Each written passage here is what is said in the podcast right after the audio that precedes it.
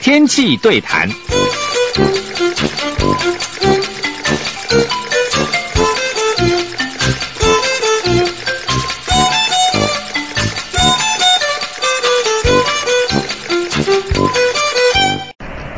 各位中广的听友，大家午安，欢迎到气象达人时间，我是主持人彭启明。今天呢，我们要连线到这个急诊室哦，访问一位在急诊室的这个医生，他是中国医药学院哈、哦，中国中国医药大学附设医院的急诊部的主任陈维公陈医师，陈医师你好。呃，主持人好，各位听众大家好。好，陈医师，你现在人在急诊室对不对？哎，对。OK，那一般哈，因为我收看到这本新书，这个是由康健呃天下康健出版社所出版的，您著的一本新书叫做《救回来才叫人生》哈。那你有你将近有这个呃急诊医生跟死神拼搏将近三十年的行医手札哈。呃，让我很讶异，就是说这个有人把这个东西写出来，因为台湾很少有人写这写这样的书哈。那我问你，您 一天的工作，你一个礼拜的工作时数有多少？你的每天工作大概是什么样子？哦，这个这个当然比较比较复杂一点啊，因为呃我的工作除了临床工作以外，还有行政工作。对。那因为呃我们急诊是相当复杂的一个区域，那因为我行政的工作，其实我经常都是在急诊这边出入的。急诊都在分出入，所以我不知道怎么去算那个工作时间。那一般哈，像急诊，假设你现在你们是要值班，对不对？就是说，如果一般的急诊室的医生都是值班，那一他他是不是就一直在一直在有一些状况都会跑出来？哦，以我们医院来讲，因为我们呃的医院是医学中心，那呃在服务的部分的量也都很大。那急诊医师一般来讲，因为他轮班的，所以他工作一段时间之后，他就要休息一下。呵呵呵呵，几个小时休息一下。通常来讲，我们都是八到十二个钟头之后，他就一定规定要休息。八到十二个钟头是我们一般人上班完班一定要休息啊。对对对。那可是医生基本上，像你们有没有遇过？像我举例，例如说，好，假设呃最近就很温暖，然后要是下礼拜来一波冷空气来，那可能呢，像这样的这个呃温度一降，很多的老年人突然就我们一般喘起来，那就大概就会送急诊。你们会会不会遇到那种大批伤患进来，让你们呃，因为我以以前也去过一些急诊室，都就像门庭若，像菜市场一样。呀，如果真的是大量伤患，有些时候我们医师会自动自动加班，自动加班。因为我们是接班制的，所以他一定会时间到的时候，一定会有另外一组人来接班。嗯哼。但是如果工作非常的忙碌，或者是我刚才讲像大量伤患或灾难发生的时候，有些医师他会主动留下来协助。那这当然就是他额外想要和付出。我一般来讲，我们都是按照时间来交接班。嗯哼哼哼。好，我问一个一般哈、哦、人的印象哈，我的我也常常有这种印象，那种是不是越菜鸟的哈，或是越菜的医生才会去当急诊部医师，然后等等到一定那个年纪之后，就会转到别的科去。啊，我们现在台湾的急诊医学哈，基本上是一个固定的专科医师。固定的专科医师。固定的。固定的。就是那个卫福部固定的专科医师。那目前卫福部认定的这个专科医师里面，全台湾就是二十三个。嗯嗯。包括像外科、内科。那急诊医学它本身就是一个固定的专科。那这个专科就提供这个医师在这个职场里面。啊，作为他的行医的一辈子的地方，所以刚才讲的那个工作一阵子之后才离开啊，这个以目前台湾的急诊医学的发展已经越来越少了。嗯嗯嗯。哦，就是说急诊医师他就是把急诊当成他一辈子工作的地方。那过去二十几年前，很多都是哎在急诊工作一阵子就回去内科啊，回去外科，那是过去。那目前就是因为我们希望台湾的急诊医学的发展更好，让越专业的人愿意在这边做。所以我们现在就是把这个当成一个主要的专科。OK。那这样我在急诊工作二十几年，所以你刚才讲的那种问题，其实很多民众都以为急诊都是一些年轻的医师，哦，所以有时候我故意不染头发，就是因为我要保持一点点看起来很老，然 后病人才会觉得，哎，急诊也有老的医师，对急诊会比较信任一点。OK。所以大家会害怕的是说，太年轻的医生，说刚毕业的什么阿几阿几就去当急诊室医师，那个是旧的观念。对，这个基本上都有，不管各个科，他都一定会有年轻医师。嗯哼。啊，只是说我们现在急诊有越来越多都是很资深的，像我们部门里面超过年资超过十年以上的，就将近快要有三分之一。嗯嗯哼。那一般的急诊室的医生，是不是他的工作的的这个比，这就是他的压力跟他的这个这种这种这种，等于是他的负荷是比一般专科医师的都要来的沉重。呃，如果以工作的性质来讲，确实是这样。为什么？因为急诊的病人哦，都来自于完全没有办法捉摸的背景。嗯哼。像我们急诊有时候出现那些啊，说难听点，一些黑道啊，嗯哼，或者有出现一些有暴力倾向的人啊。这个在门诊一般来讲不容易看见，嗯因为这些人通常都是年轻力壮，那么他来急诊很多都是一些意外事故，哦，那很多我们也都不认识，嗯嗯嗯所以有些时候这种精神压力是很大。那再来疾病的变化也比较大，像门诊有些时候，比如说啊、呃，或是病房的病人，通常来讲你的诊断都已经很清楚了，你才会收资源治疗。可是一个胸痛的病人来到急诊室，他可能是很轻微，可是他也可能十分钟之后他就他就在你面前就倒地。所以医师上班的那个步调，哦，跟那种那种那种压力，确实是比啊其他科来的重。嗯哼哼哼 OK，他的比较。那我回过头来问医生，你当时为什么？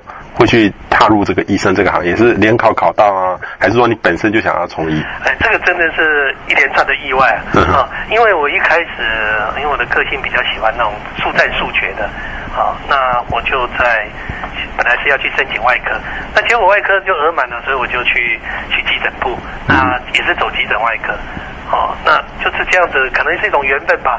那之后走来急诊之后，回到自己的母校来服务，那么。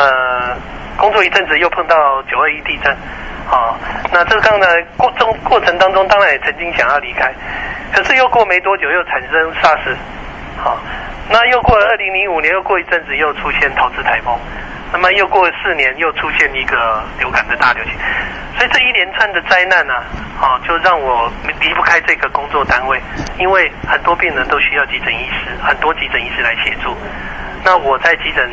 呃，等同是带了很多学生进来这个领域。那如果我离开，这些学生一定是啊，没有一个可以指导他们的人哦，所以我一直就没有办法离开。嗯哼哼哼哼，哇，这个原来是这样的这个缘分哦。可是医生，如果气候变迁这样下去，你只会越来越忙哎。呃，一般来讲，没错，灾害越来越多。因为我们最近我们刚好也在做气象跟疾病的一些相关性，确实像这种。温度的变化，哦，特别是像高温的时候，或者是温差变大的时候，我们在很多急重症的疾病确实会增加。嗯嗯嗯。那所以，如果这种极端气候越来越多的话，其实很多这个引发的疾病，看起来我们的研究分析是在增加当中。嗯嗯嗯嗯。就是冷，就是突然变冷，或是突然很热，两个这样 U U 字形的这种曲线。没错没错。对，可是那这个像这样的话，到底，因为我们我们平常在气象播报的时候也会提醒大家，可是我后来发现就是说常常提醒，然后大家就无感了。所以到底您觉得哈，就是说如果哈呃从你是接触到。病患，因为病患他不见得是会他因为天气变化诱发他其他的疾病出来，他也不见得叫叫做什么冷死或热死，他诱发别的疾病，一可能很多都有关，那个可以学出很多的探讨。可是我们如果哈怎么样去提醒民众，怎么样去预防，就两个层次，你们你们从你的角度，因为如如果我们上游做得好。就可以，你你就不会那么忙，那么累，对不对？就是说我我的角色，你觉得应该可以怎么做帮助你？然后民众怎么样去接听些 气象的资讯，就可以大家不要去找你。哦，这个当然很重要。比如说像在夏天的时候，现在台湾的平均的气温都已经在夏天的时候，事实上它高温都可以到三十五度。那我们在三十五度的时候碰到的就很多怎样？很多中风的病人。三十五度会中风，很多中风的病人，好、嗯、相对比较多，好，然后呢，很多洗肾的病人，很这个恶化，或者是很多老人家电解质不平衡，好，或者是脱水，好，那所以就以气上来讲，其实它绝对跟我们的疾病有关系。嗯哼，那所以在这个高温的时候，这些属于免疫力啊，或者是是他原本就有一些心血管疾病啊，或者有一些慢性病的病人，他特别会在这些气候比较极端的时候，产生一些适应上面、调试上面、自身调节上面的失常。嗯哼，哦，那所以我们都会建议他，比如说像年纪大的病人，啊，那他他如果有高血压，那么在夏天或者在在冬天。冷的时候，那就尽量不要出门，尽量不要出门，就尽量不要出门。嗯嗯哦，因为碰到的很多都是昏倒在 这个马路上啊，或者是哎突然间怎样，或者是没有注意到这气候跟他的饮食啊什么之类的影响，哎所造成的疾病，这个是在这些时候是经常碰到的。嗯嗯嗯，所以两边都要再额外再提醒，再多注意。你你你觉得我们现在一般气象报告对于一般民众的提醒够吗？还是说说的太多了都变无效了？我觉得应该是这样子，就是我们真正需要知道的人不一定有去 care。比如说老人家，老人家就是我刚才讲的那一类最多的，可是他不一定会听听呃彭博士你的的广播啊。对对对。所以我们鼓励应该是理论上是应该应该这些老人家应该多注意这些气候的变化。哦，那当然，年轻人他也可以听了这些广播之后提醒我们老人家。可是通常这些年轻人都去上班啊，什么之类，也不见得会提醒我们老人家。所以我是觉得还是很重要的，还是很重要。所以其实一刚刚医生讲到一个重点，其实我们一般。很像觉得要气象是要给这个年轻人听，或是这个常常看电视的人听，可是那些人都都只得到太多了，反而是要给一些比较年长者的，想办法让他们知道这些事情，所以这个才可以救更多的人。对，好，报告医生，我会努力一下，希望可以让你 让让你轻松一点，像轻松一点，就是其实这个这个像我举例，像你们这个天气变化的时候，在中部，你在台中嘛，哈。中部的人其实也蛮怕冷的哦，因为我有分析过那个卫生衣啊，我们以前小时候穿卫生衣，那卫生衣买的销售数据哈，在中南部哈，跟北部行为不一样，他们那边中部或南部人比较温暖，真的冷空气一来，他们真的很怕冷。对，啊，你的你的那个医院的这个来也不能讲来客人数，急诊数的去急诊的这个人数就会变很多很多吗？其实我们的分析里面呢，哈，其实真正冷反而不是疾病的增加的因素，比较可怕的是温差。温差哈，温差，也就是说我今天可能早上气候很凉，那我可能穿得很厚，可是我等到中午的时候，又诶天气很好，因为中部地区的天气都很好，好，那它又变得很热，嗯哼，那这时候变成他他他的穿着或者是他身体的这个。跟外界的环境之间的调试就会产生落差。那这种落差大的时候，对我们的免疫系统或者是很多的适应就会不好。嗯嗯嗯嗯。哦，那这个就比较容易产生疾病。OK，那医生，那另外一个就是中部的空气污染，哈。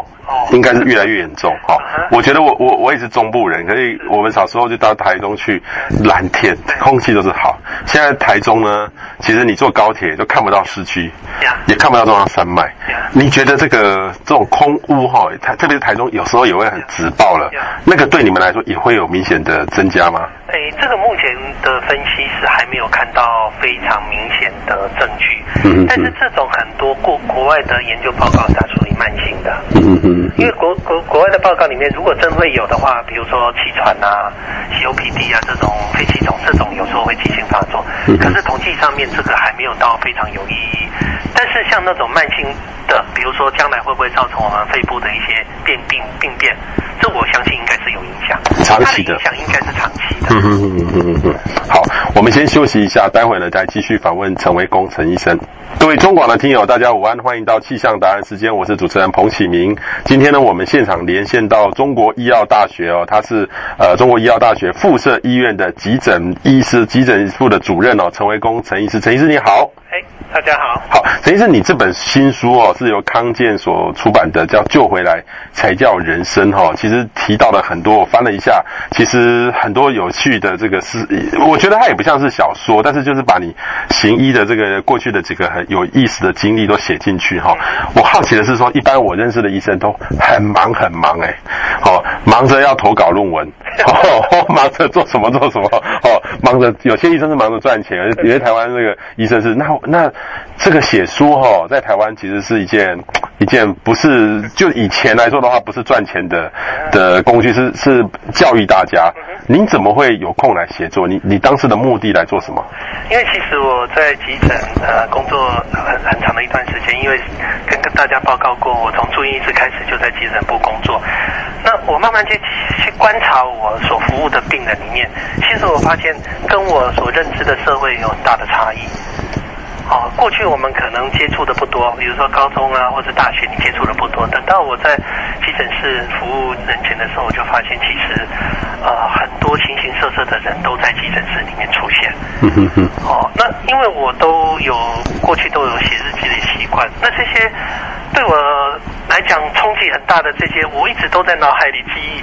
那直到有一天，我觉得我应该把它跟大家分享。所以虽然我很忙，可是我就觉得我有这个责任，把我感受到的东西也跟我们社会大众分享。所以其实我是希望大家能够认识急诊，同时也了解我们的社会百态。啊，更重要的是希望大家能够珍爱生命，因为我们急诊碰到很多早上的时候，家人还跟他挥挥手说再见，可是来到急诊之后，大家就是没有办法再见那一面。所以这种震撼，事实上一般人是没有办法体会得到的。嗯哼哼哼。可是，其实我想到急诊，就讲了一句话：这个无常啊，总是比明天还要早到。这可以形容你们的在里面去你们那边的 的心情嘛？这个，所以我就说，这个其实对我们来说，到急诊室通常就是发生一些事情了。然后，这个是不是有很大的这个人生的冲击？那这对你的生命当中会不会有一些影响？这个我最大在急诊呢，也跟各位听众分享，就是最大的感受就是天有不测风云。天有不测风云。天有不测风云。我们经常就像我刚才讲的，啊，我在在急诊，我最怕碰到的就是那些年轻人，那么因为意外事故，嗯哼，哦，那白发人送黑发人，嗯哼，这个可能是你早上还抱过的，或者你早上才跟他念过的，可是。你可能下午的时候，你碰到他的时候，他就是冰冷的尸体。嗯嗯嗯。那这个东西的冲击是很大的，因为我也看到很多家人来到急诊，看到这样的情景，其实他是可以从他的眼神当中，或者他的哭泣当中看到他，其实他说不定他早上根本不想骂他，啊，他早上根本就很想拥抱他。那这种东西，其实我们。一旦碰到的时候，你都觉得已经后悔来不及了。嗯嗯嗯。哦，所以其实我写这些故事里面，也很希望我们多关心我们周围的人。嗯嗯嗯。哦，因为周围的人也不一定是你的亲朋好友，就是跟你生活在一起的家人。很多时候，你的朋友也是这样。哦，那你可能今天哎，昨天才跟他赖过的，可是你今天被带到的时候，已经是你的朋友跟他讲说他已经到殡仪馆了。他到太平间了，嗯嗯嗯，哦，那再来就是我们也碰到很多家暴啦、儿虐的病人，那这些也是一样，可能我们都是多给社会一点关心，跟我们周围一点关心，或许我们可以去观察到说，其实他们的生活都需要我们一点点协助，那这样一点点协助，或许他就有蓝天了。嗯嗯嗯嗯。好，医生，其实我们每次要是去急诊室哦，不管是很急的事，就是说都会去。如果晚上那个医院没开，就想要去急诊室。然后呃，急诊室其实人力也蛮吃紧的。那我们就观察到说，呃，有都要等很久。好，那等很久的情况是，呃，我就发现说，那为什么先救他？为什么看他？我都会等那么久。然后大家。都火气不好，会去急急诊，一定就是不得不去。好，那你们到底说，如果我怎么去告诉民众说，你去急诊是你们是原则是什么？例如说是快死的赶快先救呢？你这个还不会死的就还不要救呢？还是说先先到的就先医呢？你们的医生的这个逻辑作业流程是什么？这样这样我们会比较清楚说，呃，我们如果没有小病或者怎么，就是小病而已，或者是不是很严重，我们就让别人可以优先来做。处理。呃，我们所有全台湾的急诊都有所谓的简伤分类。简章分类，相信所有听众应该也都听过。好，那简章分类的目的就是依据病人的症状做初步的好判定。嗯哼。那么如果一个喘的病人，哦，或者是一个血压低的病人，即便他没有任何的表达，那在专业上面他要优先处理。嗯哼哼。那如果你是比如说撕裂伤。那这个撕裂伤没有影响到我们的动脉啊，或者没有在急性的出血，那事实上压迫止血，它也不会有生命危险。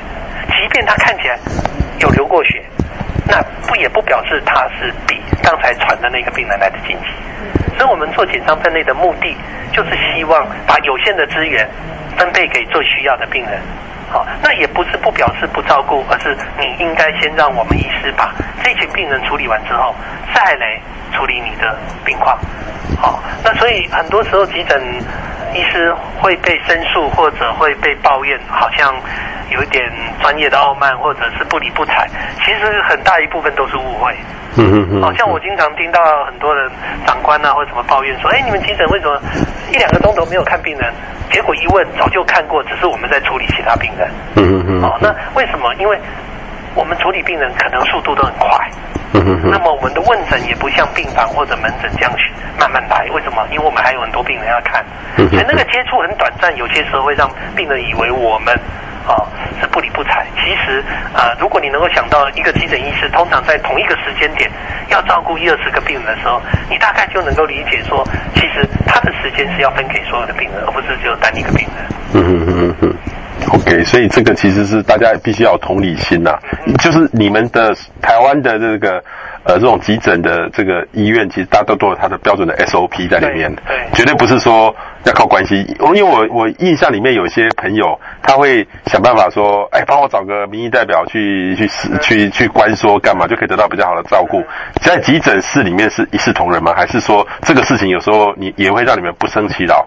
呃，这个当然在台湾这个社会里面，甚至应该不只是台湾，全世界这种状况都会有。但是急诊医师他在教养成教育里面就告诉他，如果一个关说的跟一个快死掉的病人，那当然还是处理快死掉。那如果一个关说又快死掉的病人，那你本来就在处理。所以关说只是一个关心，就是多一层关心，我们可能会。表达转达一下，有人关心，让病人安心而已。可是疾病该怎么处理？就像刚才啊，彭博士讲的，我们都是有一定的 SOP 跟我们的作业的流程，跟哪些病人应该赋予多少时间，哪一个病人的处理会比较快速一点。他不会说一个很简单的疾病，因为关说我就要看很久。我想也没有人需要这样子的服务。好，所以急诊基本上就是把病照顾好是最重要的。嗯嗯嗯嗯。那另外我好奇的问一点哦，就是说我们。这个社会对医生是非常崇敬的，觉得这个医师很像是一个非常公益的大医王哈，照顾大家。那也有人觉得说，这个也是一个工作，因为医生的薪水相对的，其实他投入时间很多，相对的也比较高一点点。那他可以用到底是这个工作还是公益哈来做，还是说这个其实是没办法区分的？你们你们自己在做的当中，你们的心里面是什么想怎么想？我我自己个人呢哈。呃，我我我们是把它当成一种服务，服务，嗯、但是它不是一种消费，嗯嗯，所以它不是一个生意，嗯哼，我经常碰到很多病人呢，看到我们在处理病人，那很忙碌，他就会调侃我们一下，说啊，你生意很好，我都会制止他，为什么？因为我们医师不是在做生意，嗯哼哼，因为大部分的病人，特别是在急诊，他是有求有需求，他才来急诊的，哦，那这些东西基本上。就我们医师来讲，啊，我常常跟也跟病人讲，其实如果大家都不生病，其实医师也很开心。嗯哼哼。哦，为什么？因为大家都健康了。嗯哼哼。哦，所以其实今天台湾有时候会讲到说人力不足啊什么之类的问题，其实有些时候是我们民众对自我健康的维护的责任呢花的太少。嗯。比如说举个简单的例子，我们很多喝酒的病人来急诊。哦，这种病人很多在急诊室，喝醉酒，喝醉酒的，嗯哼，喝喝，现在最近冬天的这个尾牙特别多，喝醉酒其实也是很危险的事，对不对？是啊，他，但是这种理论上就是适量，因为酒当然也有很多研究认为酒会促进我们新陈代谢是 OK 的，对，可是绝对是要适量。可是我刚才为什么讲说我们民众对自己健康的维护的责任太少？嗯嗯嗯，就是。制度上面让他觉得我今天喝的烂醉没关系，我们有社会健康保险，好，都不用负责任，我只要简单交个部分负担或是挂号费，我就可以享受到很好的医疗照顾。好，那所以为什么台湾的急诊室都很忙碌？有些时候就是我们民众，呃，认为台湾有很好的保制度，所以才才才对自己的负责任就少很多。嗯嗯嗯。所以，我们应该是对自己有一些呃自己的纪律，或者是说自己的方法，就等于是说，像最近喝醉酒这个事情，就尽量不要。只虽然酒驾哈，酒驾这事已经教育的很多，但是还是会发生。但是喝醉酒的事其实还更多的。对，呵呵对，这个就是我刚才讲的，就是包括我们刚才讲气候这个关系，因为说我们必须对我们自己身体跟环境或者我们的行为习惯多一些责任。嗯嗯嗯。这个当然是一种教育啦，因为往往就是大家都会觉得好像医师很希望病人多，其实我必须跟主持人跟观众讲，其实我们希望病人健康。嗯哼哼，好，那健康，因为意外事故，我们是要去面对那些不可预测的意外，或者是它可能会发生的疾病，比如说你心肌梗塞，那你即便平常时生活习惯很好，你还是有机会心脏血管会出事，哦，那我们来处理这些。可是我们不希望看到说喝酒，然后你出事了或吐了，什么之类跑到急诊来。嗯哼哼。嗯嗯，好，所以这些事情都会造成医院很大的负担哈。好，医生，其实最近台湾社会一直在吵的就是一例一休啦。哈。最好的呢是，我觉得让台湾的人哈，就是工作能够更均等一点点。但是其实现在还是有一些大家心里面很害怕的是说，我们也看到有一些这个呃服务，大家原来这个觉得说呃假日啊或各方面呃有人服务我们的，就就受到一些影响了哈。那我知道这个急诊室通常就是人手。本来就比较不够哈，到底这个问题有受到这个影响吗？还是说未来不够本来就是一个现象？因为这个急诊就是会应付外外界的特殊，如果你准备太多，就是一种浪费。你们怎么去决定说你们这个呃一这个急诊的里面的人力到底怎么样在一个平衡点？那面对这个一例一休的冲击，你们被冲击的到到底大吗？哎，其实我们的冲击应该来自于诊所的的改变。诊所的改变，对，因为诊所现在就是因为受一例一休的冲击之后，他们如果缩诊、减诊或者改变看诊的时间，那么台湾的家庭医师制度又不是非常的完备，那么急诊的冲击会因为他们的改变而受到冲击。嗯哼，好，就像我们观察到啊、呃，最近这个现象，我们就蛮担心。虽然现在这个现象还没有到非常的严峻或者是非常明显，但是我们也在密切的观察。那我回过来讲，就是呃，其实急诊的的目的是要对那些紧急的、那么不适的病人提供服务。那么啊、呃，我们是制度造成我们今天看起来人力不足。其实如果我们很多的疾病的预防，或者我们对自己身体的责任，啊，能够多负担一点。在我看来，其实台湾的急诊，哎，台湾的医师是过多，不是太少，是以我们民众的使用太多，民众使用不当太多，是，对，民众使用医疗太多了，所以看起来医疗永远不够。可是就以这个这个比率来讲，就是一个医师应该照顾的病人的数来讲。我觉得台湾的医师是过多，嗯哼，是过多。那当然回到一例一休，我刚才讲过，基本上急诊是永远二十四小时开诊。那只是冲击的话，有可能，哦，这个这个这个影响是来自于这些假日缩诊，那这个对我们的影响就会变得很大。嗯哼哼哼，原来可以分散到很多地方的，全部都集中到你们那边了。对，那是我们就会是一个灾难。哦，灾难，例如说看感冒的。突然变很多，你们就要去看感冒。其实看感冒不应该到你们这边看，对，对不对？像过年快到了，这个就是我们每年的过年都是我们急诊医师最最最最可最最痛苦的日子。虽然大家都都都团圆啊什么之类，可是急诊医师是最辛苦。为什么？因为那段时间里面所有的正常的医疗的作业几乎都停摆。那这个会是怎么样恐怖的做法？像你们你就是几乎是没有过年吗？我们当然还是要让医师有休息，但是每次上班等同是一个一个灾难啊！比如说我们平常时一个钟头可能是看三个病人，可是我们过年的时候，我们一个钟头可能要看到十个病人。一个工钟头看十个病人。十个病人哦，而且这十个病人可能是夹杂着很多很严重的病人，当然有一些感冒的，一些平常是在诊所或门诊看的，可是过年的时间。这些都关掉，全部通通挤到急诊。Uh. 所以我在这边也呼吁我们的听众哈，哎，好好注意健康啊。虽然我们有很好的完善的紧急医疗服务，但是也体恤一下我们急诊医师跟我们急诊的护理人员或所有急诊的工作同仁，大家过年期间能够保护身体，不要，不要不要到急诊来报道。OK，所以所以请大家多留意哈，这本新书呢是由呃中国医药大学附设医院的急诊呃医师哦，他也是主任哈，急诊部的主任。那陈维公陈医师所写的这个康健杂志所出版的《救回来才叫人生》哦，把里面的这个呃这个急诊室里面的这个生活形态都讲得清楚。医生，我最后一个问题哦，因为我以前很爱看我一部一部就是怪医好斯，是，就是一个外科医生，就好斯嘛，在美国一个怪医好斯，呃，当然那是演员演的啦哈，但是它里面呢会教很多医学的东西，然后呃，就是有一个很怪的医师，就是他会想到一些办法去开刀，开没有办法开的刀。然后前一阵子那个日本最红的一部电影叫做《派遣女医》啦，我不知道台湾有没有那种医生是用派遣的，派遣的等于有点是人力外包，医医院不够，那个外科医生是用派遣的进去的，然后他也是很会开刀的哈。那他这里面呢，其实就我蛮有意思的，就是说他呃描述这个呃医界哈，医界里面的这种呃这种生活的形态，其实他真的是非常累，但是其实呃又有一些很特殊的人，他不受传统的这个医技，然后他又可以。有一些特别的技术，这个在我们台湾的这个医界会有这样的人吗？就是很特殊、很厉害，然后但是他又很自由、很开放，不受你们的传统的这个制约。哎，这个在台湾比较少，比较少，比较少。因为其实台湾这个社会基本上，呃，呃，从事医疗工作的基本上，呃，当然怪胎也有了哈，但是因为他在这个整个保险制度或什么之类。